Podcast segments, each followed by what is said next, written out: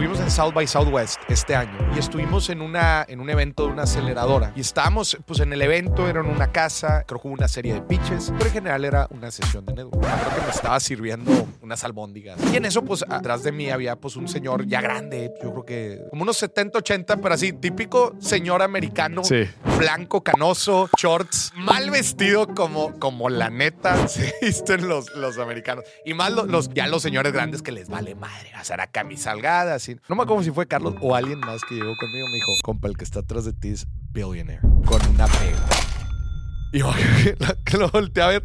A toda madre el, el roquillo, ¿ah? O sea, pudo haber sido cualquier hijo de vecino. Y ahí estaba el billionaire sirviéndose albóndigas atrás de mí. Al lado de Hacien- haciendo fila. ¿va? Mi pregunta es, un billionaire en México, en cualquier otro lado de Latinoamérica, en, ese, en esa escena, hubiera llegado yo creo que con... con- Escoltas con y todo el 10 tema. escoltas quitan... Para empezar, hubiera tenido su bufete en, su- en el cuarto arriba Así solo es. para él. ¿va? Así es. Y, y no, y no es de culpar a nadie. Yo creo que la sociedad desafortunadamente es la que ha que creado esas barreras, ¿no? Por la inseguridad y demás. Entonces, tú no puedes llegarle a un billonario a decirle, oiga, venga, hablemos, venga, le, le comparto un poquito de mi historia, ¿no? Pero en los Estados Unidos, como no existe ese obstáculo, es mucho más fácil.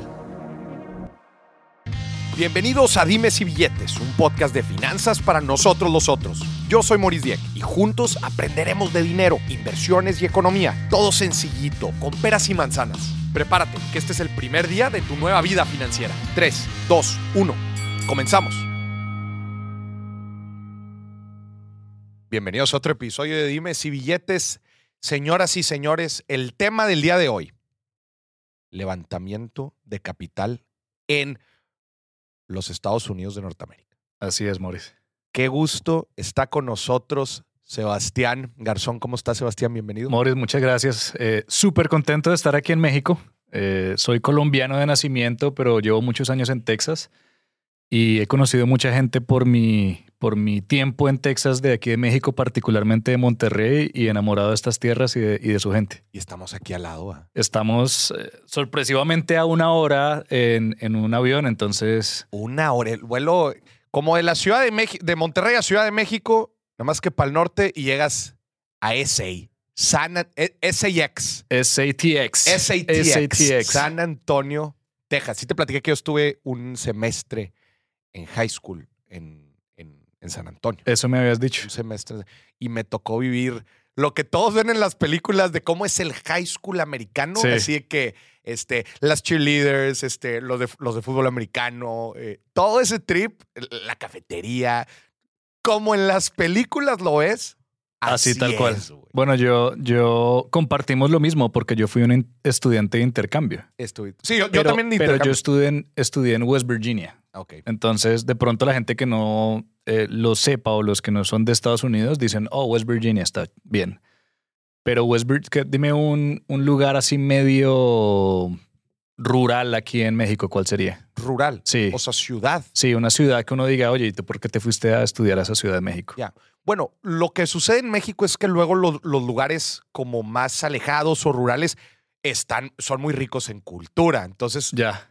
De hecho, hay muchísimos extranjeros que se van Tipo que Querétaro, Sí, tipo, Oaxaca. ajá, tipo Oaxaca, no sé si digo un San Cristóbal de las Casas. Bueno, en pero ese ya, ese ya es conocido por el turismo, ¿cierto? Ya, ya, ok, pero piensa, no sé, piensa en un pueblo en donde sea muy, o sea, como que no, digamos que no hay un nivel de sofisticación muy alto Ya, y en donde no Y llegaría alguien está por turismo. retirado de las ciudades Exacto. grandes. Entonces, es, e- ese es el tipo de No lugares quiero donde decir yo porque luego me van a empezar a Ah, tirar. no, en- mejor no, mejor, mejor dejémoslo así.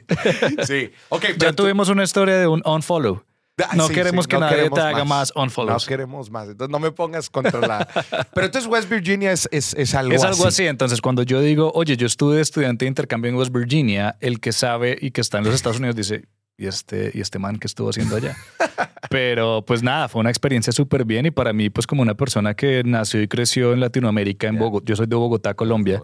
Eh, aparte soy de Bogotá, no, son 11 millones de personas hoy en día Claro. y voy a un lugar donde creo que no llegan ni a 200 mil en esa, en esa época. Claro. Pues era una, un cambio diferente, pero era lo que tú dices, lo que tú ves en las películas, incluyendo el tema de las casotas grandes, los venados, que para mí eso no era, o sea, tú en Colombia no ves un venado, ¿no? Entonces es como todo muy diferente, todo el mundo hablando en inglés. Para mí, para comunicarme, me tocó sí o sí, o aprendes o aprendes, No.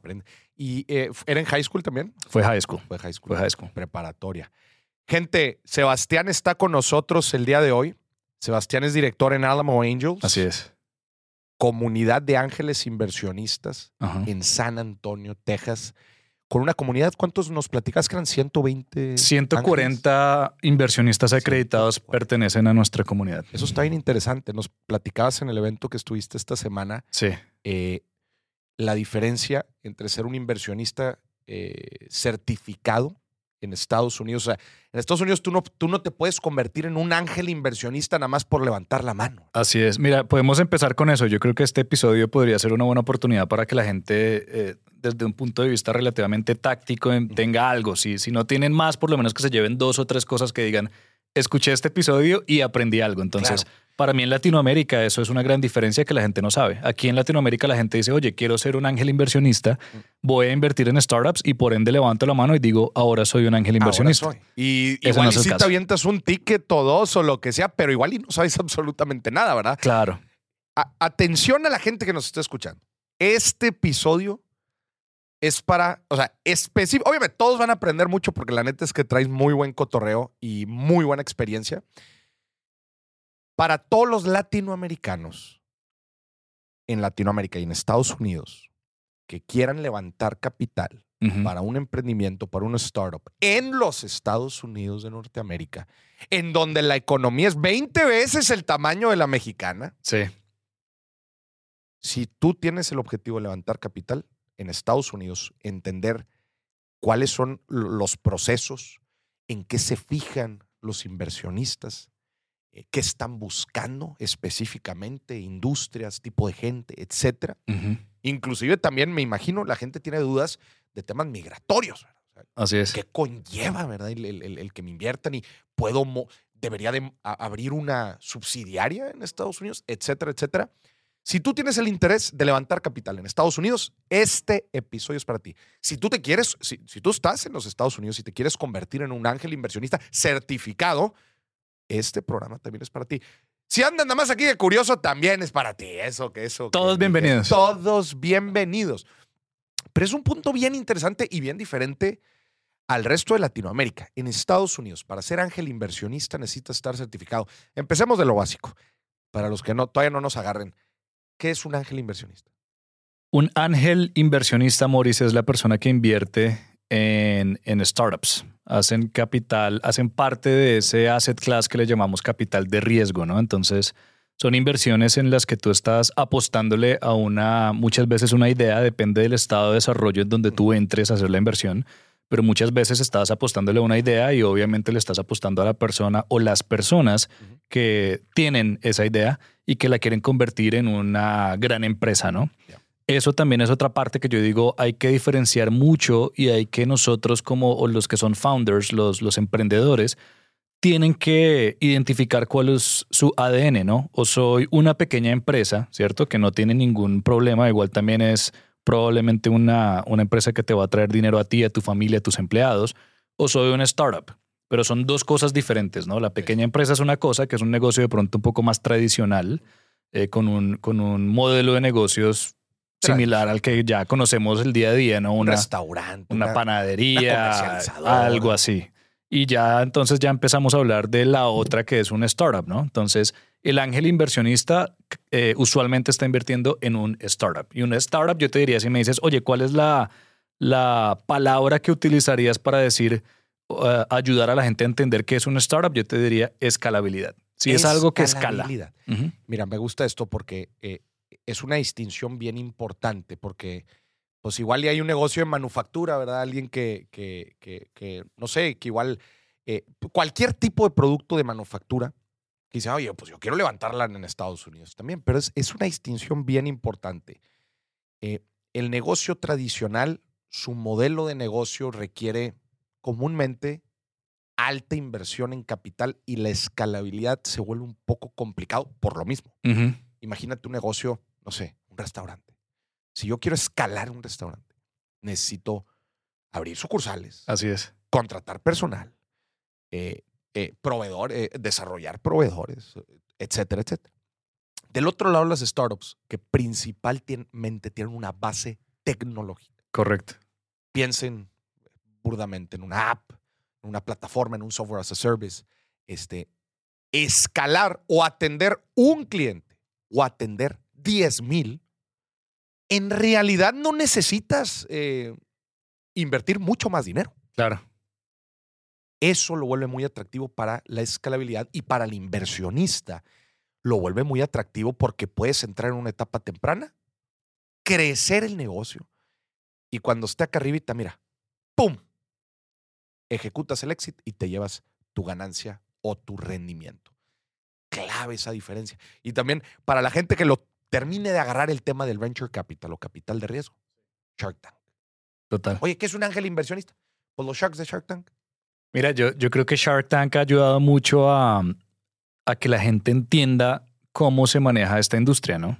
Ahora, Shark Tank, eh, sinceramente, y casi que me da pena decirlo, yo nunca he visto la versión mexicana. Ajá. De por sí soy colombiano y nunca he visto la versión colombiana. Eh, También A- a hay la- versión colombiana. Hay versión colombiana. A la que yo estoy familiarizado, la de los Estados Unidos, que pues fue la inicial, ¿no?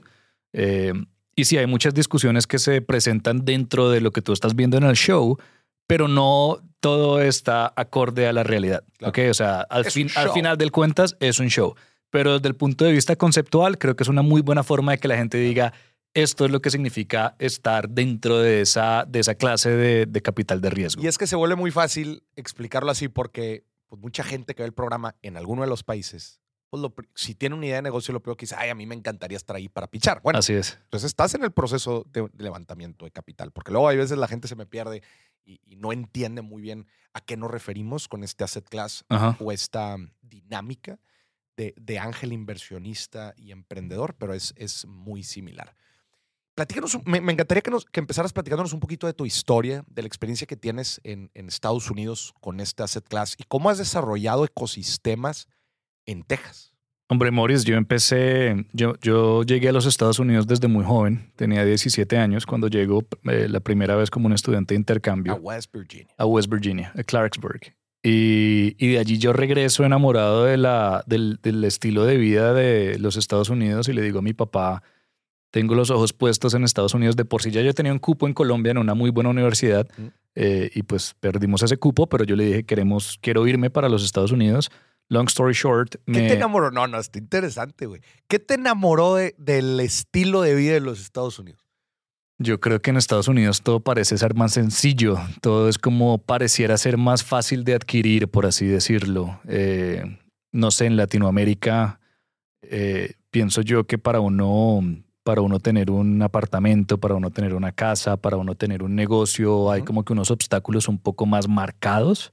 Llegas tú a los Estados Unidos y todo es todo, creo que hay un, un apoyo tanto del gobierno como de la sociedad como tal que te, te- te hace ver todo más sencillo. Entonces, Materialmente hablando. materialmente hablándolo, claro.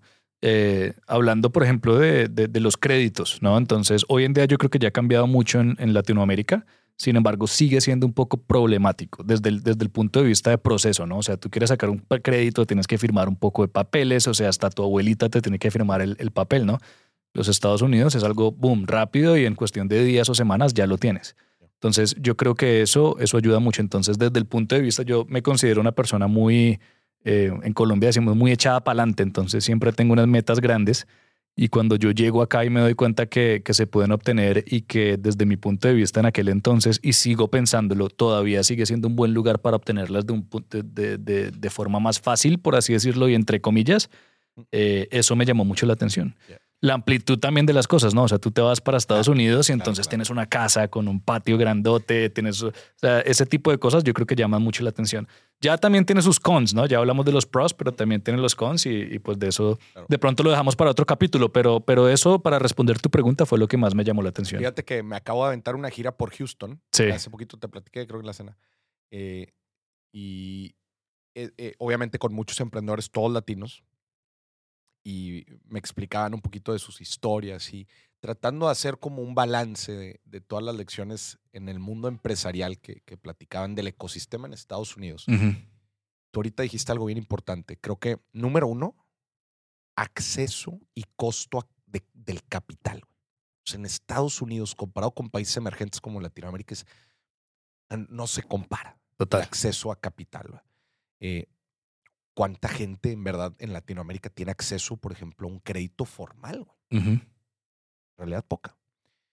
¿Cuánta gente en realidad logra tener un ahorro sustancial para empezar, por ejemplo, un negocio? En Estados Unidos, con nada, güey, empiezas, empiezas un negocio. Y lo segundo que decías tú, que se me hizo bien interesante, que en lo personal fue lo que más aprendí en, este, en esta gira por Houston. Lo del costo del capital ya lo entendía. La fluidez, dos palabras, fluidez y confianza. Madre santísima, güey. O sea, eh, si la gente que nos está escuchando, si no, ha, si no ha visto o escuchado los episodios de la gira de Houston, se los pongo de tarea. Fluidez para hacer cosas. la mentalidad de los procesos burocráticos, procesos fiscales, todo tipo de procesos está casi, casi hecho por empresarios. Y es, ¿cómo le hacemos para que nada se detenga? Así es. Todo tiene que fluir. Instantáneo. Instantáneo. Porque entienden muy bien que si las cosas se paran, como la sangre, güey. Hasta llega. Si se coagula, vale madre. Necesitamos que esté fluyendo, porque si fluye, a todos nos va con madre. Eso lo entienden muy bien. Pero, número dos, la segunda palabra. Para que las cosas fluyan rápido, tiene que haber confianza. Confianza de todos en el ecosistema. Las instituciones, contigo, tú, y tus clientes y proveedores. Hay un, un ecosistema de confianza y todo eso, obviamente, junto, güey. No, pues hacen, hacen un desmadre del tamaño de la economía de los Estados Unidos. Creo que, creo que lo, el análisis que hiciste es muy acertado. Te voy a dar un ejemplo de la vida real rápidamente. Mi primera casa yo la compro a mis escasos 21 o 22 años yo de, di de cuota inicial el 3.5%. Hazme el favor, güey. En, en, aquel tiempo, y ya ni, ya ni siquiera recuerdo bien, pero creo que en aquel tiempo ni si, estaba en proceso de, de tener papeles de los Estados Unidos. No tenía ni papeles. ¿Me entiendes? Entonces, ahora, obviamente hay muchas cosas que tuve que, que muchos, muchos obstáculos que tuve que saltar para poder llegar allí, pero nada en comparación a lo que nos hubiera o lo que me hubiese tocado a mí pasar en Latinoamérica, creería yo. O sea, allá en vez de, en vez de ver, y la mentalidad, la segunda parte, la que dices tú de la confianza, en vez de pensar, oiga, eh, que, que, esto puede salir mal, el que me está prestando. Claro, ¿cómo me van a joder la vida? Más bien es, ¿cómo puedo convertir esto en una oportunidad? Y cuando tú cambias ese mindset, entonces ya te, te permite dar un servicio diferente. Y para mí como consumidor también me permite tener una experiencia totalmente diferente, o sea, de día y noche, ¿no? Entonces, eh, así empecé yo y, yo también le meto un poquito ahí al real estate.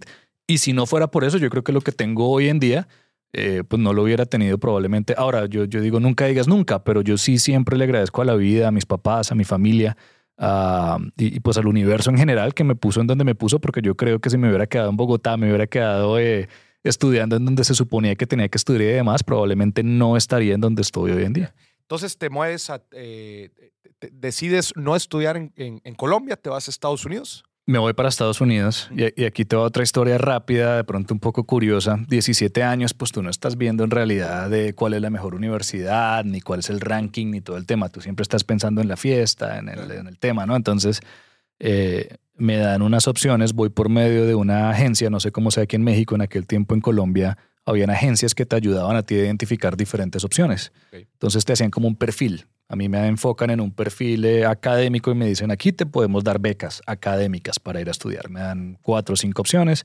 Yo veo unas fotos por allá en Kentucky, veo las fotos y es como todo como muy antiguo, muy, muy histórico la vaina, no me gusta. Veo unas fotos de Luisiana, en, en, ese tiempo fue cuando pasó uno de los huracanes, creo que fue Katrina.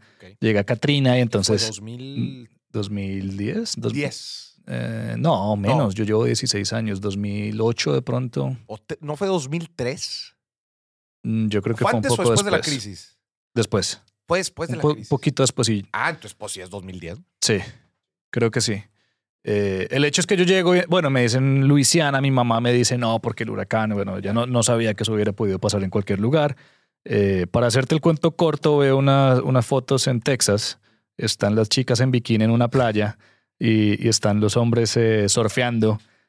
Y dice la, sí, y dice The Island University. Ah, caray. Y veo la foto y en realidad es una isla y la universidad está dentro de la isla. Yo, me voy para allá. Mero. Entonces me voy para Texas A&M, que está ubicada en Corpus Christi, eh, y así termino yo allá y literal el- lo que es el, el poder del marketing, ¿no? Mm. Vi las fotos, 17 años, digo que no me importa los rankings, no me importa nada, me voy para Texas porque vi esta foto y me fui para allá por eso. el, el campus, perdón, el campus eh, central de Texas, de Texas A&M está en Corpus Christi. No, está, Tiene en, varios campus. está en College Station. College Station. Es el, es, eh, Texas A&M es un sistema muy grande, al igual que el de UT, eh, y tienen dos campus principales, Texas A&M College Station, UT Austin, y de ahí, por ejemplo, mucha gente aquí, yo vengo de San Antonio, mucha gente en Monterrey conoce San Antonio, y muchos de por sí van a estudiar a UTSA, Mm. que es un campus de la Universidad de Texas, pero con una sede en San Antonio.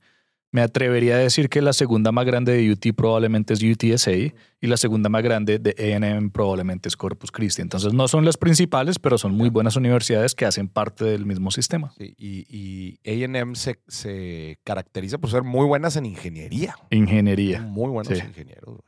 En Te- Texas en general tiene muy buenas universidades. Las universidades en Texas yo creo que es una de las eh, de los assets que tenemos más grandes, de los recursos grandes que tiene y, parte de la razón por la que logramos atraer también mucha gente. ¿no? Ahorita tenemos un influx de gente llegando de California, Nueva York, de ciudades grandes metropolitanas dentro de los Estados Unidos que por la pandemia dijeron, oiga, esto se volvió una locura, está muy costoso, no hay necesidad de estar aquí en Nueva York, no, está, no hay necesidad de estar en San Francisco y por una fracción del costo de lo que yo estoy pagando aquí me puedo, me puedo ir a vivir muy bien a otro lugar como Texas y por eso llegan ellos allí, pero obviamente la gente desde el punto de vista de desarrollo económico, grandes opciones existen por la educación que tú le puedes ofrecer a tus hijos. Entonces siempre están viendo las, lo- las yo les llamo colegios, aquí ustedes le llaman como eh, prepas, ¿no?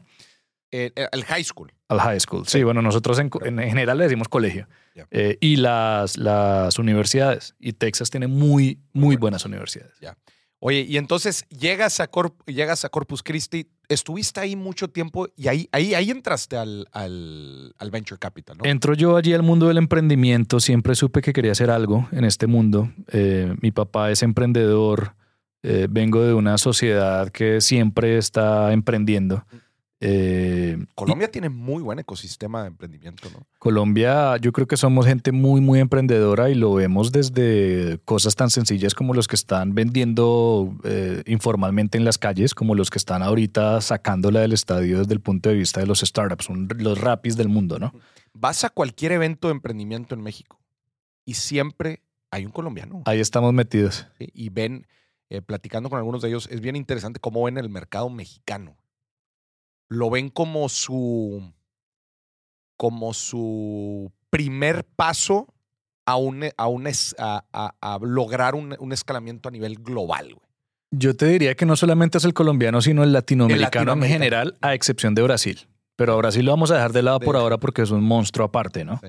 Pero sí o sí, tú empiezas una empresa en Colombia, en Chile, en Argentina, en Ecuador, en Perú, y tienes que expandirte a otros mercados y el mercado que más apetito se tiene pues es el mexicano porque es donde existe la densidad de población para poder escalar. Claro. Entonces, los pasos que se siguen desde el punto de vista de founders latinoamericanos usualmente es empiezas en tu home country, en este caso digamos Colombia, eh, probablemente expandes en eh, eh, países cercanos, pero siempre con las miras a México. A México. Y de ahí ya te puedes ir a Brasil, pero entonces Brasil casi siempre lo dejan de último porque se crea el playbook, ¿no? Tú creas un playbook en Latinoamérica, la, la hispanohablante, Mm. y después ya te vas a Brasil. Que, Brasil. ¿Qué pasa con Brasil? Es una cultura diferente, es un lenguaje diferente, entonces para llegar allá, la mejor estrategia es llegar ya preparado. Sí, a mí me impresionó cuando fui a Colombia. Dije, somos demasiado iguales, Sí, pero todo está diferente. total. Eh, entonces sí, me podría imaginar que dices, oye, eh, el- ¿cu- ¿cuántos habitantes hay en Colombia? Eh, la última vez que chequeé, creo que eran 52, mi- 52 millones. 52 millones. Bueno, pues México el doble. Entonces dices, oye, ataco Colombia, ataco México y de ahí vámonos. México eh, eh, eh, en, en relación a otros países en Latinoamérica, pues tiene buen, buen poder adquisitivo, hay buena economía, lo cual lo vuelve un país atractivo para seguir escalando en tu camino de, de crecimiento. Sí, sí, aquí está en, en- en- en los hubs de, de emprendimiento hasta la madre de, Sí. latinos. Qué chingón. Y entonces, en Corpus Christi, eh, nos estabas platicando cómo entras al... al- Llego yo allá, eh, empiezo a estudiar, estudié finanzas, estaba haciendo mi pregrado y en ese tiempo abren un centro de innovación. Llego yo como voluntario en un verano eh, porque dije allá, allá voy a aprender algo. Ujú. Y llego yo, estoy de voluntario, me contratan como un estudiante, uh, student assistant, como un, un- un rol de estudiantil. Eh, y estábamos haciéndole planes de negocios a las compañías, forecasting, todo este tema. De ahí me dicen, oye, si te quedas eh, y haces la maestría, te pagamos tu maestría y te, y te quedas trabajando con nosotros. Entonces me quedo yo, hago el, el, el MBA el MBA. dentro de Texas A&M y después de graduarme me dicen te contratamos full time. Y ahí empecé como a, a escalar un poquito. Y lo bonito de todo esto es que esto era un ecosistema similar al que tenemos ahorita en Monterrey, Maurice, porque yo creo que tenemos muy, muy buenos recursos, pero todavía está muy naciente, ¿no? O sea, todavía no está en el punto de maduración que uno diga, "Ah, vamos a sacarla del Claro. estadio. Lo, lo mismo estaba sucediendo. Entonces, cuando pasa eso, tú haces parte de la construcción. Entonces, yo hice parte de la construcción y cuando estamos hablando de, de, mm, ecosistemas de emprendimiento, una de las primeras paradas que la gente siempre tiene que hacer sí o sí es de dónde voy a sacar mi capital. Claro. Y dentro de esa parada, uno de los jugadores principales son los ángeles inversionistas.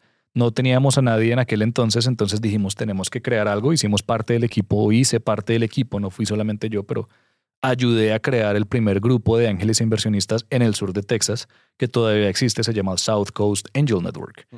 Eh, en aquel entonces en el Río Grand Valley, que ya es como más frontera con, con, Con México. con México, también querían hacer algo y ellos eran amigos nuestros y decían, oiga, ayúdenos a hacerlo nosotros también como lo hicieron ustedes y les ayudamos. Entonces, indirectamente como que tuvimos también ese, esa conexión con el Río Grand Valley y se creó el Río Grand Valley Angel Network. Y ya para, para resumirte y decirte en dónde estoy yo hoy, pues me llaman hace tres años un gran amigo mío, también colombiano, que ya estaba en San Antonio, con quien yo había trabajado en Corpus Christi, y me dice, oye, Sebas, eh, estamos, estamos aquí viendo la oportunidad de pronto de atraer a Alamo Angels, que es la organización con la que yo trabajo, bajo, bajo la sombrilla de lo que ya tenemos montado y estamos buscando a alguien que nos ayude con la integración y aparte pues que lo dirija. Entonces, si estás interesado, podría ser una buena opción. Voy yo, me gusta lo que está pasando y digo, me voy para allá y termino en San Antonio. Eso fue hace tres años y medio, más o menos. ¿Y qué tal? ¿Cómo, ¿Cómo has visto esta dinámica de ángeles dentro de, de o sea, en, en estos diferentes ecosistemas que te ha tocado trabajar? O sea, eh, porque otra vez, como platicamos al principio, ser ángel inversionista en Estados Unidos requieres una certificación especial. Platícanos en, en qué consiste, cómo, cómo llegas a Y, esto. te- y- yo creo que más que una certificación, porque una certificación suena como, como un, un examen, en realidad la palabra es acreditación. Y Bueno, y acreditación también suena a un examen, pero vamos a empezar a dar aquí un poquito de tips. No es, no, es, no es que alguien tenga que tomar un examen ni nada de eso, es el inversionista acreditado es aquel que tiene ingresos anuales y esto está esto lo define el SEC Securities and Exchange Commission, ¿cierto? Entonces ellos dicen, si tú quieres participar en este juego tienes que estar acreditado y para hacerlo tienes que ser alguien que tenga ingresos anuales de mínimo 200 mil dólares. 200 mil dólares 200,000 dólares de ingresos. de anuales. ingresos. O sea, de perdido, eh, redondeando algunos números, alrededor de 4 millones de pesos de ingresos anuales. Correcto. Por lo menos. Y esto se tiene que cumplir por dos años. No puede ser que, oye, es que este año me, Me, gané la lotería. en el año. Así es. Entonces, para que se tenga esa, esa consistencia de que en realidad tú sí tienes ese tipo de ingresos. Claro. Entonces, dos años consecutivos. O que tengas un patrimonio neto de mínimo un millón de dólares, aparte de la casa en donde, en donde tú resides. Ya. ¿Ok? Eso en realidad, al final del día, esa es, esa es la forma en la que se define a alguien como un inversionista acreditado para el propósito de, de los Estados Unidos. Y, o sea, está bien interesante que es una regulación específica para el asset class de capital de riesgo. Así es. Y a ver, ¿y quién lo revisa? ¿Quién va a revisar el tamaño de mi, de mi patrimonio? Mira, na- ¿Quién va a revisar mis ingresos? Eso es súper interesante también, Morris, porque eso no significa que nosotros tengamos que hacer una revisión exhaustiva de lo que está haciendo Morris. ¿cierto? Y tampoco significa que el SEC va a venir a chequear, oiga, mándeme una lista de los De sus 140 ángeles, miembros que tiene. los- Ahora, el problema sería si algo llegase a, a suceder, como todo en la parte en el mundo legal, ahí es cuando tienes un problema. Entonces, siempre quieres jugar bajo las reglas. Al re- nosotros cómo lo revisamos y en general cómo se usa es, Morris, ¿tú quieres hacer parte de Alamo Angels? Sí, yo quiero hacer parte de Alamo Angels. Perfecto. Aquí está un paquete de entrada, como cuando entras a un country club. Y ahí tienes que llenar el papel, ta, ta, ta. Bueno, vas a. Entre, entre varias cosas que tienes que llenar, uno de ellos va a decir: yo certifico que soy un inversionista acreditado y ahí te da las opciones de cómo eres acreditado. Entonces tú dices, tengo un patrimonio neto de un millón o tengo ingresos anuales de 200 mil, Ya. etcétera. Sí, no es que te manden tu folio, ¿verdad? De, ah, yo tengo ya mi credencial de inversionista. Pero otra vez, volvemos al tema del inicio. O sea, tú eres, tú estás haciendo las cosas bien hasta que te equivoques. Pero Así si te equivocas y revisamos, sino, o sea, eh, otra vez este ambiente de confianza. Total. Y lo mismo sucede en la parte fiscal, güey. O sea, no te andan checando ahí la fea, pero si llegan a revisar, güey. Si hay una auditoría, Si hay una auditoría. lo, lo mejor es que lo hayas hecho bien. Muy bien. Y entonces se crea esta red. Actualmente Alamo Angels son 140 inversionistas acreditados. 140 inversionistas acreditados y nosotros logramos crecer esta red, eh, Morris, de 24 cuando nosotros llegamos en, en julio del 2020 a 140 el día de hoy. En tres años, Tres años. De 20 a 140. De 24 a 140. ¿Qué pasó en estos años? Eh, eh, yo lo veo también como un emprendimiento. Nosotros llegamos y nos dimos cuenta que de pronto habían algunas cosas en las que se podía mejorar. Una de ellas era, entre otras cosas, habían muchos miembros que no eran acreditados. Ahora, no estábamos rompiendo una regla en realidad, pero, pero no era la forma de, de hacerlo, ¿no? Entonces dijimos, cuando yo llego eh, y en conjunto con el equipo decimos, tenemos que limpiar la casa. Ya. Y eso nos va a doler porque sabemos que va a haber mucha gente que no va a ser parte de esto, pero vamos a jugar por las reglas y vamos a empezar como tiene que ser. Entonces, eh, después de haberla limpiado, llegamos a 24 miembros y de ahí dijimos, este es el core group, este es el grupo en realidad con el que vamos a empezar a crecer esto. Hicimos trial and error, ¿no? Como, como todo emprendedor, o sea, buscamos opciones de cómo vamos a crecer esto. Recuerdo inclusive al principio dijimos, bueno, vamos a meterle mer- eh, mercadeo. Y hicimos una campaña, creo que gastamos como, no sé, 15, 20 mil dólares en una campaña de mercadeo y dijimos, esto es lo que nos va a ayudar. ta, ta. Nos dimos cuenta que en realidad no, esto es un negocio muy de confianza Claro. y es muy de, de, de relaciones, de relacionamiento. Entonces, tú me conociste ahorita, Morris, y te aseguro que en un futuro alguien te va a decir, oiga, quiero invertir en Estados Unidos, y vas a decirles, mira, llámate a Sebastián. Y entonces me llaman y me dicen, oiga, yo soy amigo de Morris, quiero invertir en Estados Unidos y ahora ya tengo un nuevo ángel. Ese tipo de dinámica sucede mucho allá también. Nosotros qué hacemos también para acelerar eso, incentivar a nuestros miembros a que traigan a sus amistades, porque pues obviamente nosotros solemos estar rodeados dentro de un círculo que siempre, la mayoría de los casos es muy similar al nuestro, entonces casi que siempre tienen los mismos ingresos, siempre están buscando también cómo diversificar, etcétera. Entonces, si logramos que nuestros miembros hoy en día sean los mejores evangelistas de lo que estamos haciendo, eso es, esa es la, la llave para el éxito y así lo hemos crecido hasta el momento. ¿Cómo, cómo se ve típicamente un inversionista ángel en, en Alamo Angels? O sea, son, es, un, ¿es un empresario retirado? ¿Es un... eh, o sea, si lo tuvieras que describir para que la gente trate de visualizar qué tipo de ángeles tienen en... Yo te voy a decir que me siento muy orgulloso de la diversidad que tenemos en Alamo Angels.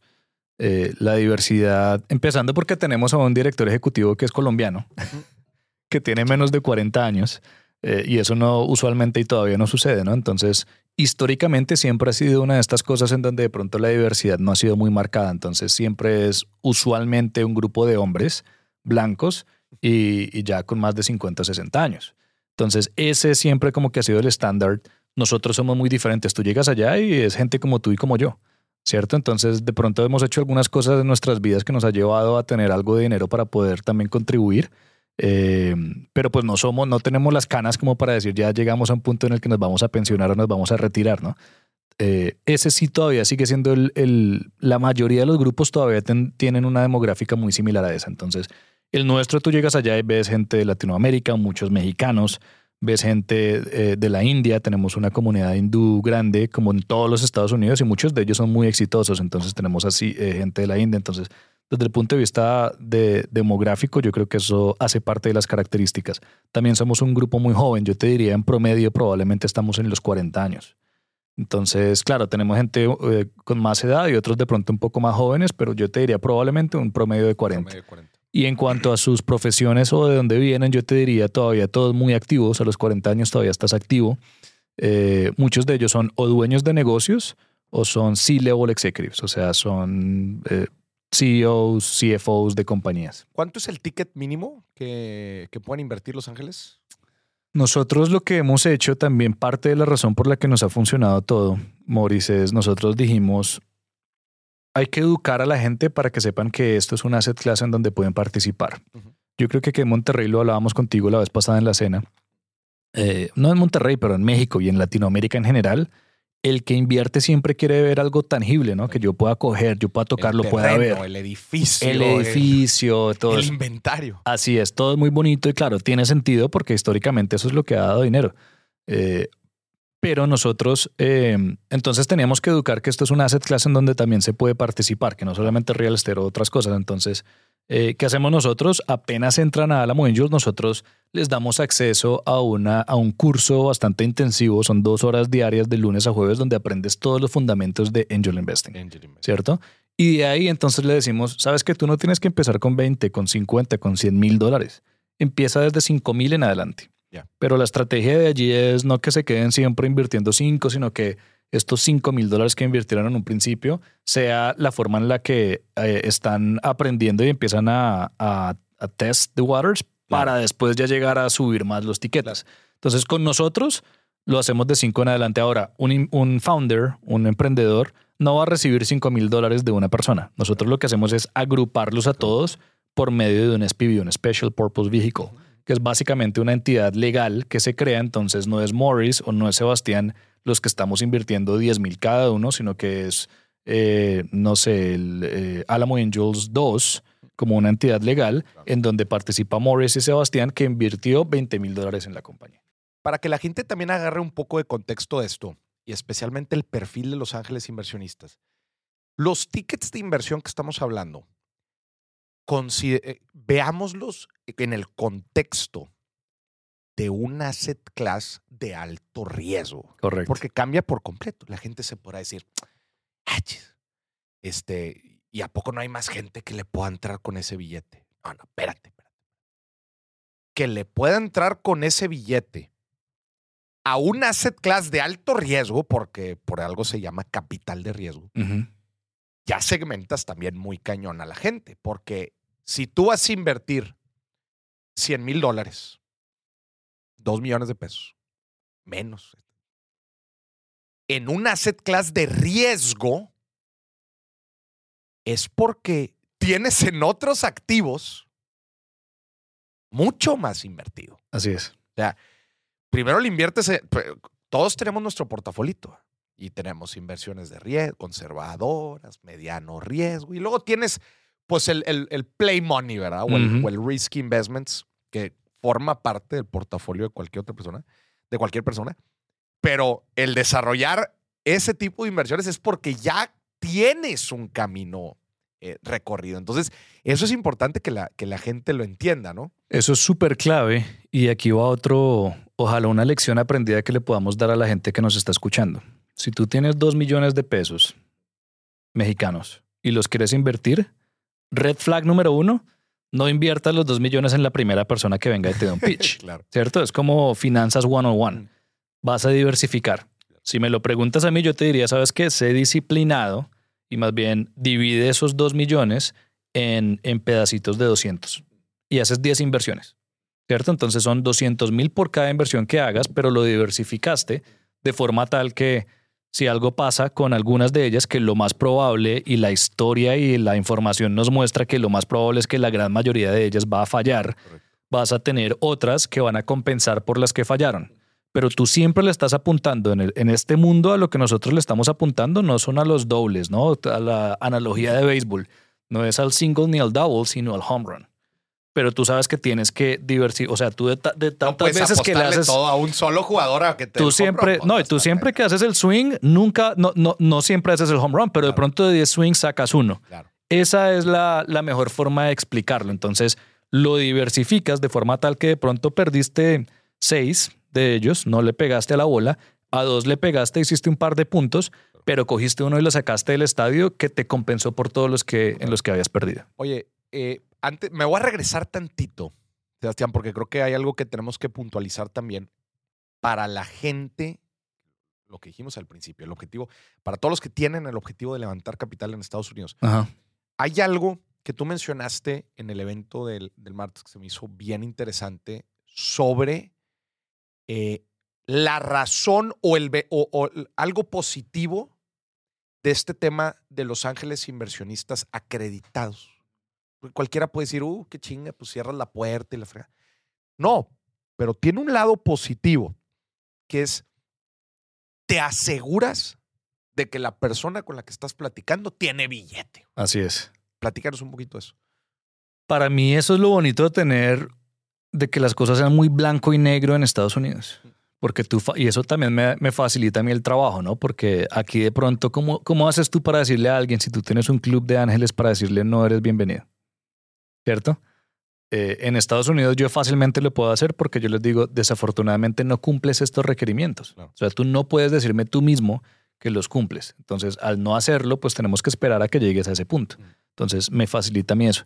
Pero eso también me ayuda a mí a crear un grupo en donde sabemos que la gente que está participando dentro de este grupo tiene los recursos suficientes para poder invertir. Entonces, como founder, como emprendedor, si tú vas a Estados Unidos y estás hablando con un grupo en los Estados Unidos de ángeles inversionistas, lo más probable es que todos ellos cumplan ese requerimiento y por ende ya tú sabes que es gente que tiene ingresos que te puede invertir algo en tu compañía. Uno de los grandes objetivos de la gente cuando va a un evento de, de, de, este estilo es, pues yo quiero que la gente que esté se haga yetuda, ¿verdad? Claro. Y me pueda meter un dinero.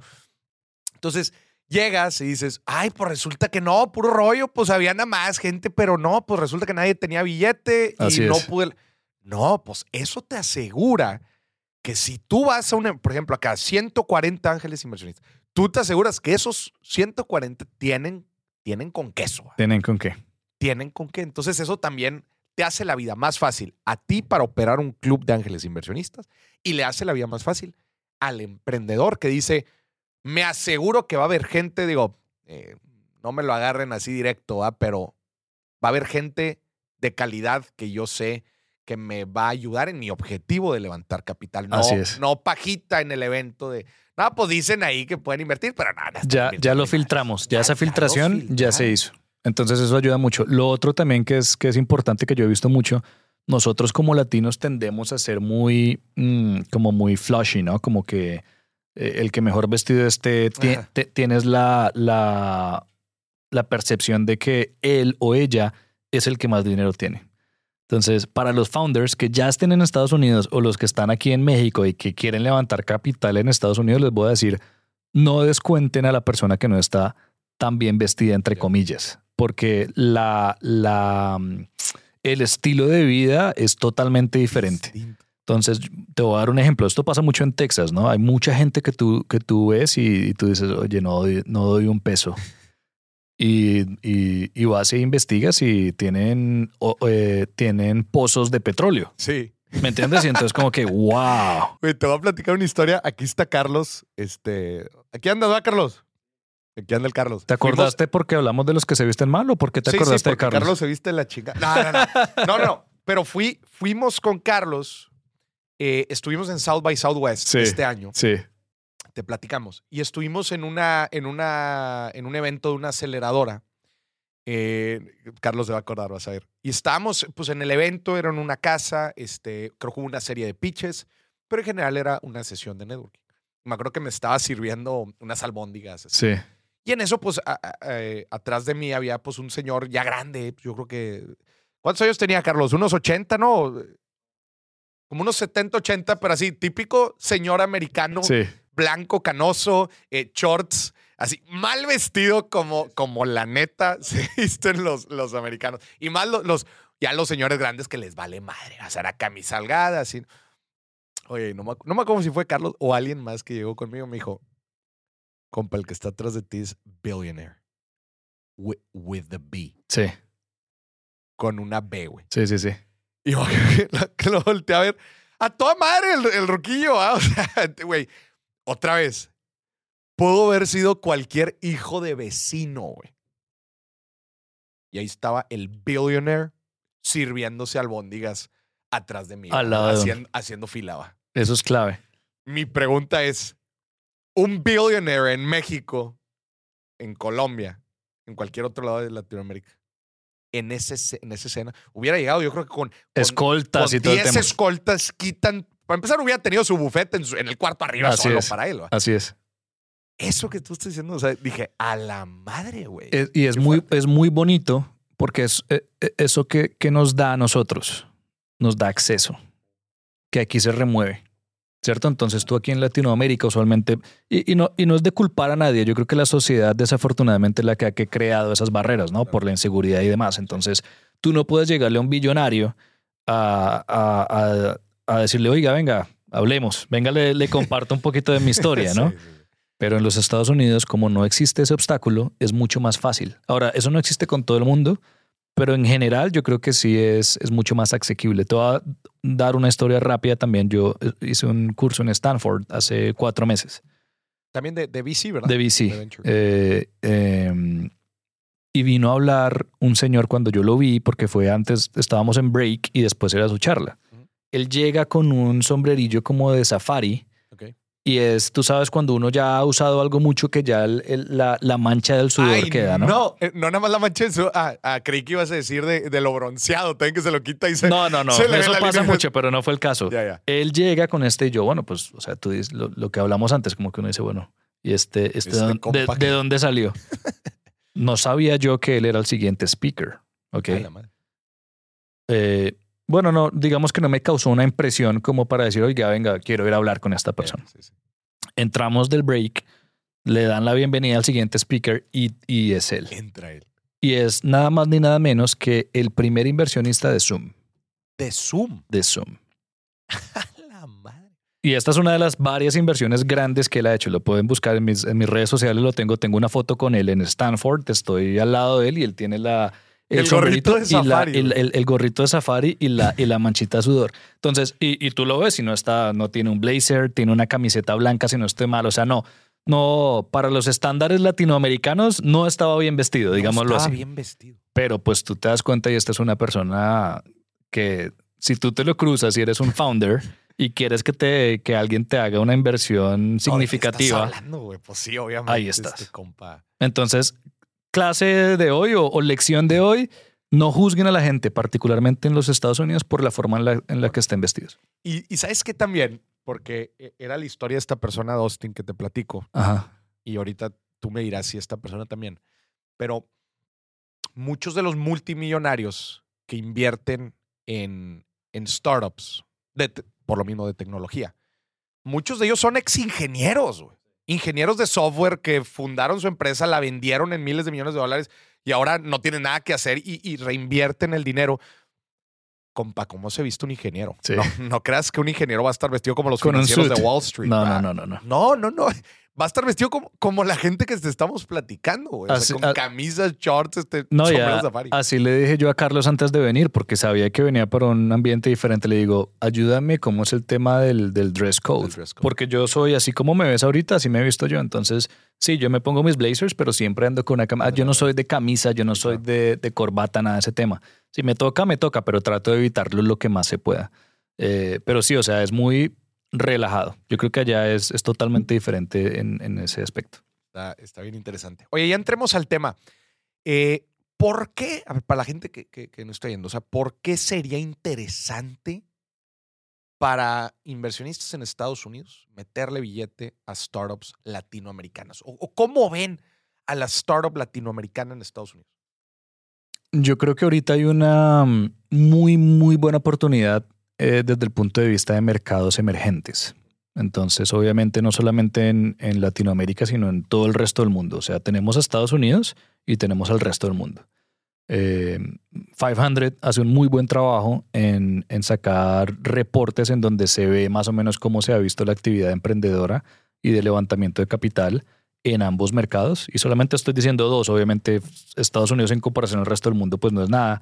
Pero desde el punto de vista de venture capital, pues nos llevan una ventaja enorme, ¿no? Eh, empecemos por una parte de la historia. Venture capital es un asset class relativamente nuevo, ¿no? O sea, nos lleva 50, Sí. 50 años, más o menos. Eh, la oportunidad en los mercados emergentes es que lo que estaba pasando en venture capital hace 20, 30 años es lo que está sucediendo ahorita en los otros mercados.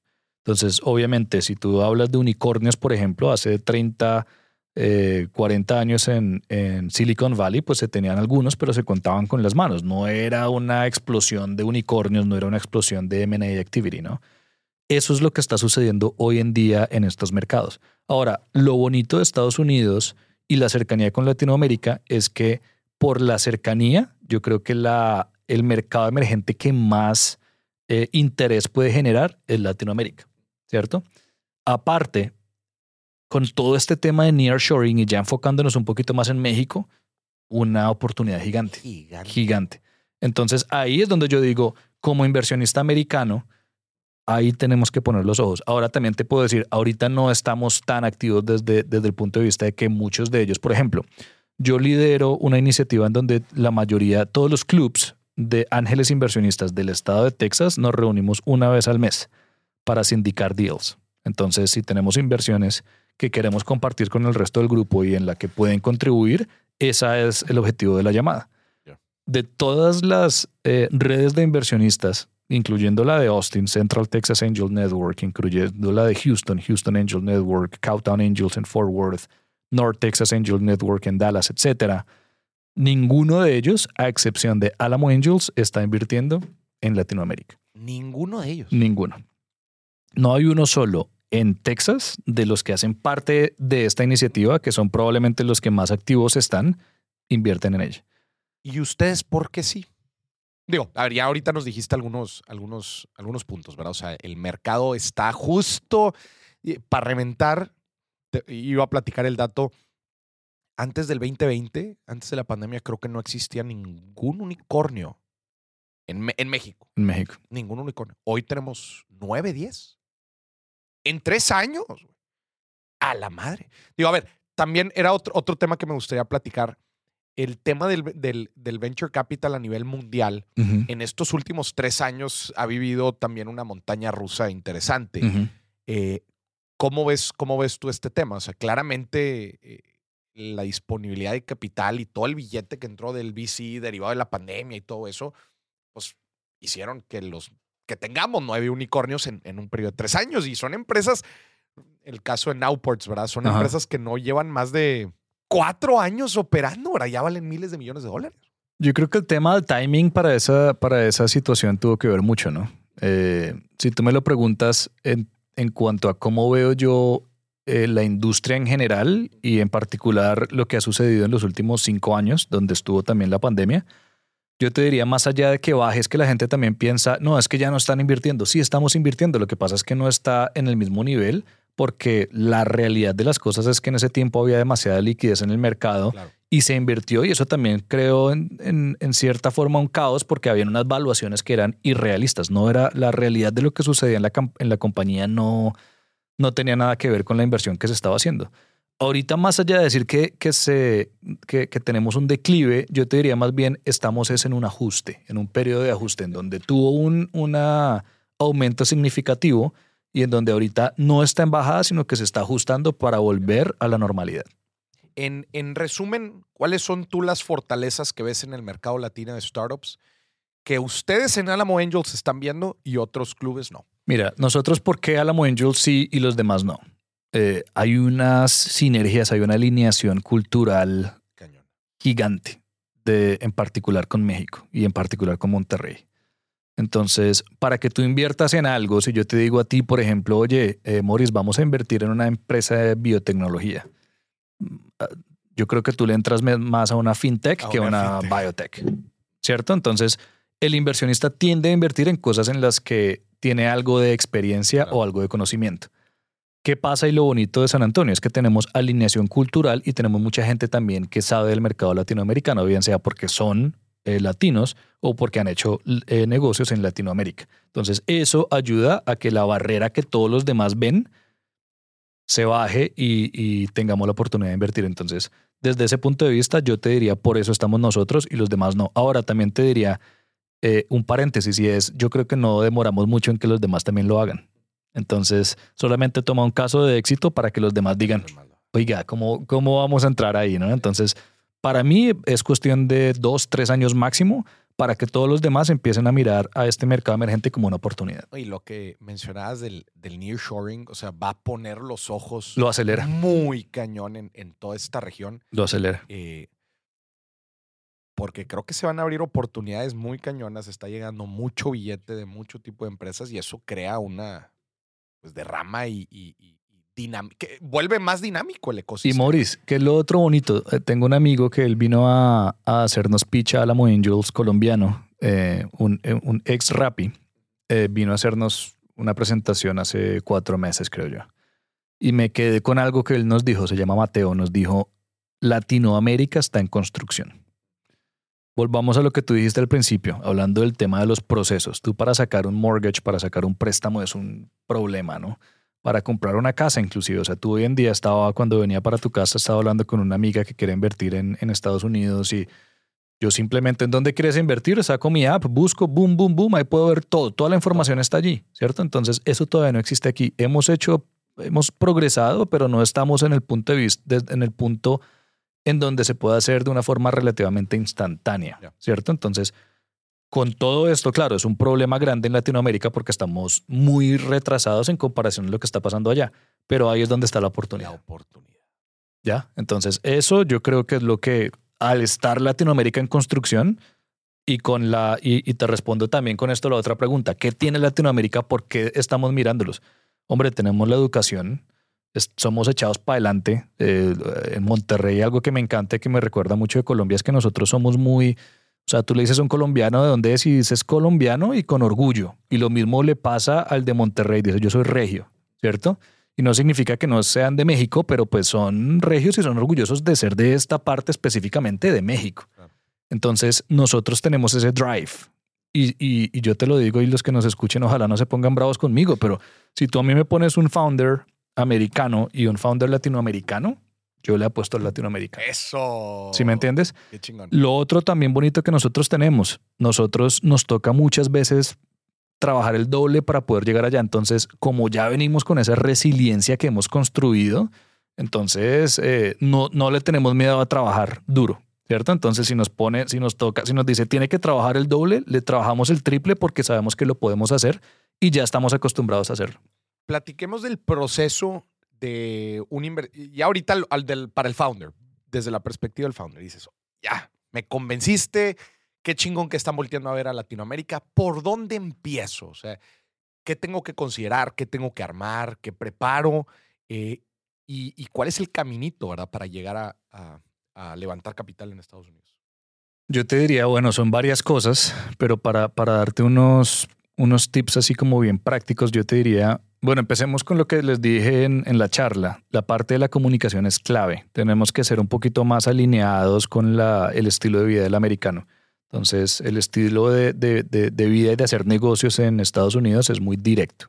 Entonces, si a ti te preguntan eh, cómo, cómo llegaste o cuáles son las entradas que tuviste durante el último año, no tienes que explicarles cómo llegaste allá ni cuáles fueron los, los pasos que se siguieron, sino simplemente decirles estas fueron. Entonces, hay muchas cosas pequeñas, pequeños detalles que nosotros tenemos que a veces tienden a ser un red flag para el americano. Entonces, por ejemplo, en un correo, nosotros como latinos estamos muy acostumbrados, querido Morris, espero que esté teniendo una buena mañana y que el clima de los últimos días en Monterrey no le haya arruinado la semana.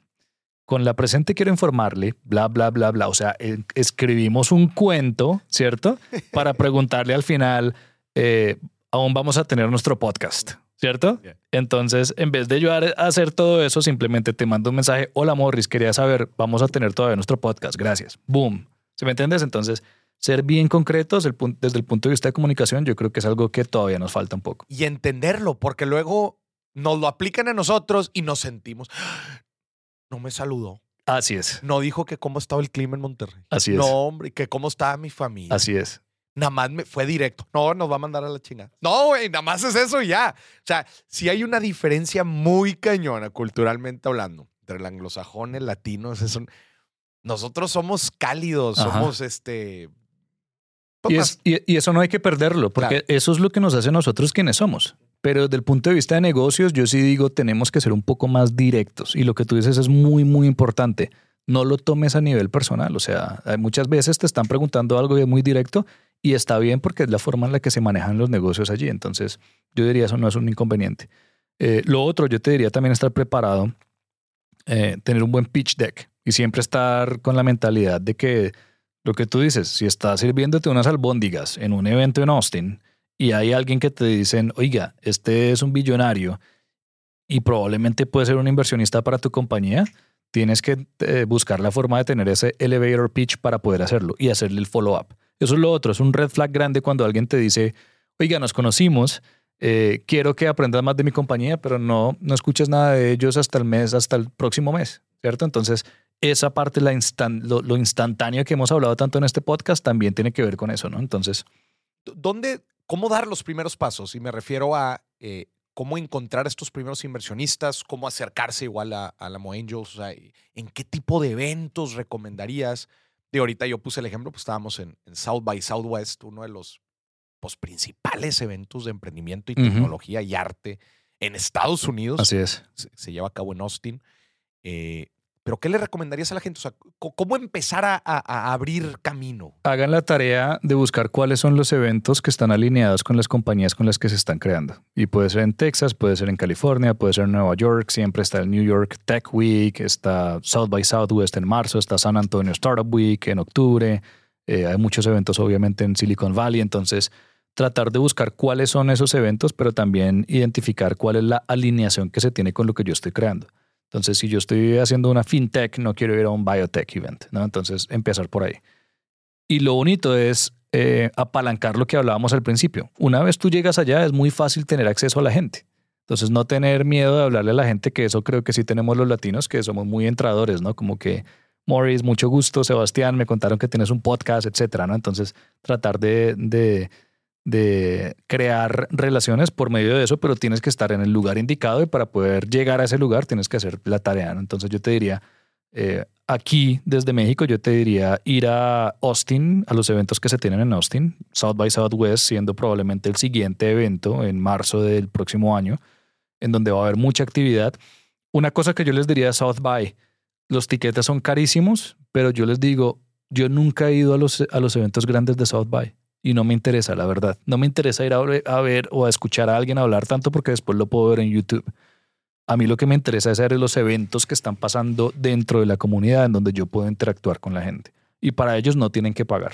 ¿Ok? Entonces, bueno, hay algunos que sí, pero no tienen que pagar miles de dólares para entrar a los grandes hay muchas actividades que están pasando alrededor en donde tú puedes igual tener acceso prácticamente a la misma gente sin necesidad de tener que pagar ese precio. Porque sí, mucha gente dice, oye, los, los, los boletos de algunos eventos en, en, eventos, lo, mejor, los mejores eventos de ciertas industrias, son boletos caros y costosos. Puede ser, puede decir la gente, oye, pues yo voy apenas empezando, estoy, no nada más el boleto, es el viaje y no nada más voy yo, va también mi socio, o sea, se, puede volver complicado, pero, pero me, gusta cómo lo pones, porque sí, fue una experiencia muy similar a lo que yo viví. Eh, las conferencias muy puntuales, probablemente las que te interesen, y lo que van a decir, los compas al siguiente día van a dar una entrevista en la cadena de televisión y ahí lo puedes ver seguramente en YouTube. Entonces, yo estoy completamente de acuerdo. En donde se agrega valores en, en, lo que pasa alrededor. Ya en las fricciones y en las dinámicas, relaciones que vas generando con, la gente. Ahora, eh, yo les voy a dar aquí en Monterrey, yo les digo, no, no, creo que no hay información, pero yo sé que PIC está haciendo un gran trabajo. Creo que quieren tener una presencia en, en, em, en South By. Entonces, sigan, sigan a PIC en las redes sociales, estén pendientes de lo que está pasando porque el gobierno tiene, le está queriendo meter el hombro al ecosistema emprendedor de Monterrey y son lo suficientemente inteligentes como para saber que apalancar otros ecosistemas un poco más sofisticados tiene un mérito y por ende están viendo a cómo hacemos para acercarnos más a Austin? ¿Cómo hacemos para irnos para el South By? Y con eso creo que probablemente van a haber oportunidades también para los founders mexicanos de Monterrey que quieran ir. Ahora, estamos hablando muy específico de Monterrey, ¿no? Pero en general yo creo que lo mismo que, que, estoy diciendo ahorita aplica para cualquiera independientemente de, de donde nos, nos estén escuchando, que sea el colombiano, el chileno, el argentino, quien sea, o inclusive los latinos que ya están en los Estados Unidos, vénganse para South By, busquen la agenda, no tienen que invertir en, en, las grandes conferencias, de pronto más bien busquen eventos como con un nicho más específico que les sirva a ustedes donde vayan a estar inversionistas, y eso es lo que quieren hacer, quieren tener acceso a inversionistas, y ahí sí le pueden invertir los 20, 30, 50 dólares que te puede costar una entrada. Claro. La oficina de, de, de PIC Nuevo León, justo como lo platicabas, busca ser este puente en, en esta función en específico, o busca ser el puente entre eh, emprendedores y startups mexicanas, Sí. también cierto foco en Nuevo León, y cómo los podemos conectar también con ecosistemas de capital y emprendimiento en Estados Unidos. Entonces, y, y- y no nada más eso, sino también como esta oficina de, de, eh, integración del ecosistema local también. Sí. Porque, a ver, hay muchas empresas gigantes aquí en, en- en Nuevo León, eh, hay muchos jugadores, instituciones eh, financieras, educativas, que todos forman este ecosistema. Ángeles inversionistas igual aquí también. Entonces, busca hacer esta one-stop shop o este punto de enlace para que lo sigan. Ese es un eh, pic, picnl.mx.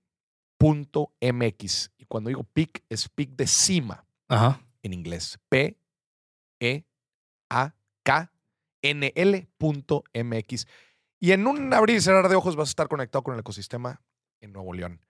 Y también pégate porque armamos los viajecitos a, Austin y nos llevamos emprendedores. Hombre, Morris, y lo otro que yo te diría es Austin, supremamente interesante. Yo creo que es una parada obligatoria. Pero también quiero recordarles y hacer aquí mi, mi propio plug. Decirles, vénganse también para San Antonio. La, la alineación cultural que hay es que puede sonar muy, muy romántico, pero es que allá, allá en realidad hay una alineación muy grande y probablemente van a, a tener una bienvenida bien, bien cálida con ese ecosistema. Entonces, ¿qué estoy tratando yo de hacer ahorita? Estoy tratando de tener una, un- una vertical eh, de la ATAM dentro de San Antonio Startup Week, que también lo celebramos. Entonces, es un evento en donde, en donde la comunidad de emprendedores de inversión se, se reúne una vez al año, usualmente en octubre de cada año. Y si Dios quiere, el próximo año tendríamos un, una línea de Latinoamérica. Entonces, ahí que podríamos tener para lo que tú decías, los que tienen preguntas de la parte migratoria como founder de Latinoamérica que quiere venir a los Estados Unidos, vamos a invitar a un abogado de migración. A los que quieren saber cómo es el tema legal, oiga, cómo es el tema esto de los impuestos, de, de todo esto de los taxes en los Estados Unidos, podemos tener a alguien que les pueda ayudar con eso. Eh, todo lo que tenga que ver con, con, con ese franco más específico de el founder latinoamericano que quiera saber cómo hacer negocios en los Estados Unidos, tendremos una vertical. Eso es algo muy chingón que, que he visto en los diferentes eventos, ahorita hablando de eventos en Estados Unidos, que siempre vas a encontrar side events o diferentes verticales enfocadas en latinos. Entonces, es facilísimo que tú llegues a uno de estos eventos y conectes de forma inmediata y hasta te vas a ir a echar los tequilitas. Eso Así está de es. entrada. Pero, pero de- casi de forma inmediata conectas con la comunidad latina local o de cierta industria o de cierta función. Entonces, es una forma padrísima ahorita que nos platicas también lo de, lo de San Antonio Startup Week. eh, para la gente que esté interesada en levantar capital en Estados Unidos, es excelente porque ya prácticamente te están, están poniendo el, el escenario. A ver, duda. ¿Están buscando en Estados Unidos invertir en startups latinoamericanas para que sigan operando en Latinoamérica o es para que se traigan esas startups a atender el mercado americano? ¿Cómo lo verías tú? Yo creo que hay dos ideologías diferentes y, todo va a depender mucho de la tesis de inversión con quien tú estés hablando. Eh, ambos son muy válidos desde el punto de vista de nosotros como Alamo Angels, como un club de inversionistas ángeles. Yo creo que nosotros no tenemos un- una mm, preferencia por alguno de los dos. Mm, si me lo preguntas a mí, yo creo que hay un pro y un contra en, en- ambas, ¿no? Si es una empresa que de pronto ya está haciendo algo en Latinoamérica, pero quiere entrar a los Estados Unidos, podemos agregar valor. ¿Por qué? Porque los 140 miembros que tenemos, con seguridad hay alguien que puede hacer una conexión. Con seguridad hay alguien que puede servir como mentor. Entonces, eso es lo bonito también de, de todo este, del camino que tomas como un emprendedor. En realidad, tú no deberías tomar un cheque solamente por decir necesito el dinero y va, ¿cierto? Yo lo que te recomendaría como emprendedor es haz el fundraising, eh, toma el cheque, pero también búscalo de alguien que te pueda agregar valor más allá de darte el dinero. Ahorita suena todo muy bien porque cuando estás buscando dinero casi que siempre todo es bienvenido, pero de verdad que si eres un poquito más selectivo y tratas de hablar con gente que puede agregar valor y ayudarte a llegar del punto A al punto B, ese es el dinero que, que más, más te va a ayudar. Entonces, nosotros podemos agregar más valor cuando eh, encontramos compañías que están buscando entrar a ese mercado. Sin embargo, El otro lado de la moneda está en Latinoamérica, está en construcción. Entonces, probablemente van a haber muchas compañías que no requieren entrar a los Estados Unidos porque están casi que replicando cosas que ya funcionan en este mercado, ¿cierto? Pero que no existen en Latinoamérica. Volvamos al ejemplo del real estate. Aquí yo creo que no lo he hecho en, en México, pero lo he hecho en Colombia y, buscar un, un, apartamento, una casa en Colombia es, es casi que un, un rompecabezas, ¿cierto? Eh, tú vas a Zillow o a realtor.com y encuentras todo. Y de por sí te sale la información de los realtors si es que no tienes alguno con quien estás trabajando. Te muestra más o menos cuánto te va a costar. O sea, está todo supremamente fácil y solucionado ya para ti. Ese tipo de cosas probablemente se pueden replicar aquí en Latinoamérica. Y si, si esas compañías quisieran llegar a competir a Estados Unidos, probablemente no van a ser tan competitivos. Entonces ahí, sin embargo, hay una oportunidad porque pues Latinoamérica es un mercado grande en donde igual también se puede tener ahí un buen negocio. Síguenos platicando de do's and don'ts de, de founders latinoamericanos para, para entrar a Estados Unidos. No sé, ejemplo, eh, no, pues es que si no estás constituido en Estados Unidos no te van a invertir. Este tipo de tips muy prácticos que la gente tiene que considerar y, ahí, y vamos a ahorrarles un buen de tiempo y dinero. Sí, eh, totalmente. Yo creo que la parte de la tener una entidad legal establecida, bien sea en los Estados Unidos o en, las Islas Caimán, eh, hoy en día son los best practices. Eso es usualmente lo que sucede, o es Delaware o es Islas Caimán. Eh, pueden haber otras alternativas, pero yo te diría, si quieres jugarlo a la segura, eso es probablemente lo que debes hacer. No vas, es muy, muy baja la oportunidad de que un inversionista diga, le voy a invertir a una compañía que está legalmente establecida en México o una compañía que está legalmente establecida en Colombia solamente, ¿cierto? Entonces quieren tener la certeza de que por lo menos hay algo a donde tú, que tú puedes pelear como, como un inversionista de Estados Unidos. Entonces eso yo creo que eh, es supremamente clave. Otros, otros do's, yo les diría también pensar en grande. Pensar en grande, porque muchas veces nosotros como latinoamericanos pensamos que de pronto la oportunidad no es tan grande como la imaginamos o de pronto la tenemos en la cabeza, más no la verbalizamos. Yo creo que grandes ideas siempre han venido de visiones eh, que, se, que empezaron como una idea y que, que fueron una visión y que al final se buscaron las formas en las que se ejecutaron los pasos de forma tal que esa visión se convirtió en realidad. Pero todo empezó como una visión, ¿no? Ayer estuve tomando, por ejemplo, un tour en el TEC de Monterrey. La visión ahí está en que van a desarrollar un distrito de innovación. Si tú vas, pues te das cuenta que hay un edificio, pero cuando ves la maqueta te das cuenta que hay como ocho, ¿cierto? Entonces no existen hoy en día.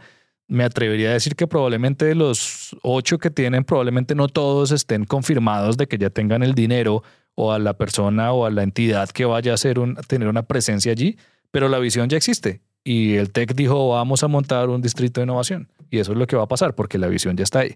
Y ahorita empiezan a trabajar en los pasos para llegar allá. Pero lo bonito de esto es que hay una visión. Entonces yo les diría, como, como founders, como emprendedores, tengan una visión, pero piensen siempre en grande. Eh, ¿Qué más les puedo decir yo? La parte de la... De, Inclusive cosas muy técnicas y, tipo, no sé, hasta lo del correo que nos dijiste, lo, otro, follow-up. Mira, yo te digo, a mí me preguntan, oiga, ¿Qué es lo que estás buscando tú como un inversionista? O ustedes como inversionistas, ¿qué es lo que están buscando en las compañías? Y todo el mundo dice, no, es que le vamos a meter dinero a la parte de la propiedad intelectual porque queremos mostrar que tenemos patentes o queremos tener la mejor, la mejor website de, de toda la competencia, lo que sea. Todo eso es bonito, todo eso está chévere, todo está muy bien. Al final del día, lo que más importa es el equipo.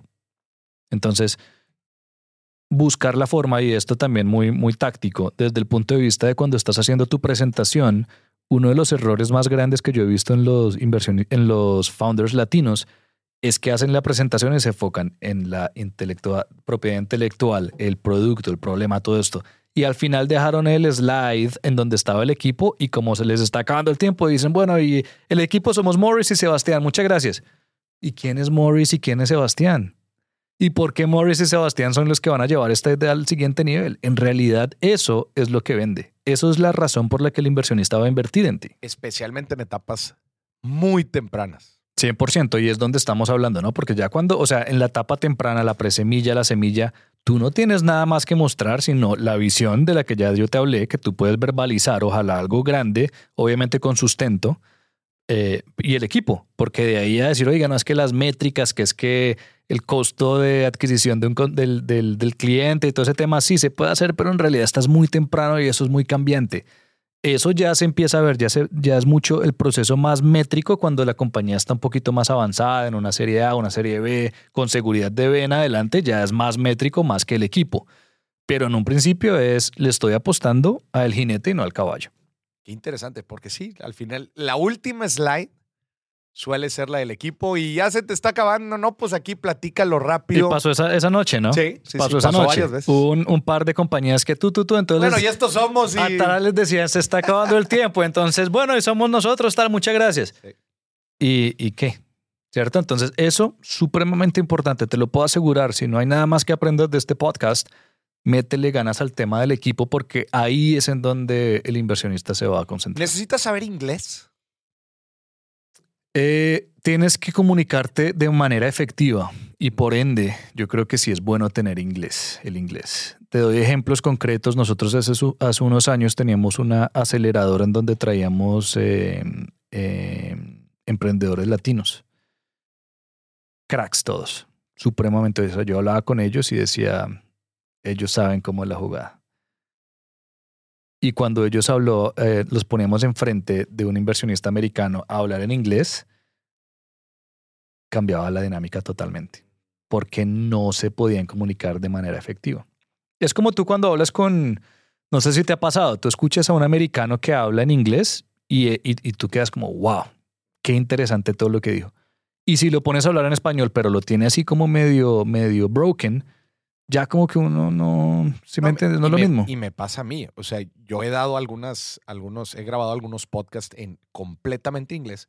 Tengo buen inglés, eh, me defiendo, pero claramente no es la misma experiencia que yo puedo dar hablando en español. Ahora te voy a decir otra cosa. No lo tomen a mal. O sea, el tema de que por, tu inglés, por ejemplo, es un muy buen inglés. Yo llevo 16 años viviendo en los Estados Unidos y todavía tengo un acento supremamente fuerte en vez de acomplejarme, que es lo que nos pasa a muchos, eh, yo simplemente lo tomo como una ventaja. Y lo, y lo, que nosotros no nos damos cuenta es que, lo mismo, volviendo al ejemplo, tú has escuchado a un gringo o una gringa hablar cuando hablan español que se pueden comunicar, que tienen acento, sí. es como uno queda como, ay, tan chévere que habla. Sí. ¿Cierto? Sí, Exactamente lo mismo sucede cuando estamos hablando con, eh, cuando uno le está hablando a un americano, que le escucha uno un, el, el acento. Es más interesante. Yo creo que hay parte de, la forma de, cautivar la atención de la gente es tener un attention getter. Y nosotros ya lo traemos incluido porque tenemos el acento. Entonces, con ese acento, en vez de sentirte acomplejado, de decir, oye, es que no, tengo un acento muy fuerte. No, más bien úsalo como tu ventaja, eh, porque yo creo que eso llama la atención y es diferente. Y así, si tenemos tres compañías que vimos un día y había una que vino, que se logró comunicar, aunque tenía acento, te aseguro que la del acento me va a quedar a mí en la cabeza. Eso, qué interesante. Sebastián, ¿dónde puede ver la gente más información en caso de que quiera tanto ser ángel inversionista, invertir en Estados Unidos a través de la, de la comunidad de, Alamo Angels o buscar una oportunidad para picharles y levantar capital dentro de Alamo Angels? ¿Cómo los pueden encontrar? Nosotros tenemos un, un website, es muy fácil, alamoangels.com. Eh, también tenemos presencia en todas las redes sociales, Instagram, LinkedIn, eh, Facebook. Eh, si quieres aplicar para, para, postular tu compañía para ser eh, posiblemente una de las que presente Alamo Angels, en nuestro website encuentras todos los eh, botones en donde puedes eh, picar para poder submitir tu aplicación. Y eh, también puedes contactarnos por medio de nuestros correos o encontrarnos por LinkedIn. A mí personalmente, pues mi nombre es Sebastián arroba alamoangels.com. Muy fácil. Y en LinkedIn me pueden encontrar, mi primer nombre es Juan, lo que pasa es que nadie me llama Juan, a excepción de mi familia cuando están bravos. O mi mamá me dice Juan Sebastián. Juan Sebastián. Juan Sebastián. Si me dicen Juan Sebastián, ya sé que estoy Ya valió en, en, madre. en un problema. Eh, pero me, me encuentran como Juan Sebastián Garzón en LinkedIn. Muy bien. Y también para que la gente, otra vez ya mencionamos el tema de PIC Nuevo León, esté cerca. No importa si no eres de Nuevo León, si eres en general mexicano y quieres conectar con la comunidad de emprendimiento eh, en Nuevo León, y con los diferentes partners que tenemos en Estados Unidos. Chéquense la página de PIC Nuevo León, picnl.mx, o también los pueden encontrar en cualquier parte de las redes sociales, igual, como PIC Nuevo León. Mi querido Sebastián, qué buen cotorreo nos acabamos de aventar, con mucha, pero mucha carnita para impulsar a todos los emprendedores en Latinoamérica y también a los que le quieran entrar con un billetito. Nada más que acuérdense de cumplir bien los, los requerimientos. los requerimientos para ser ángel inversionista acreditado.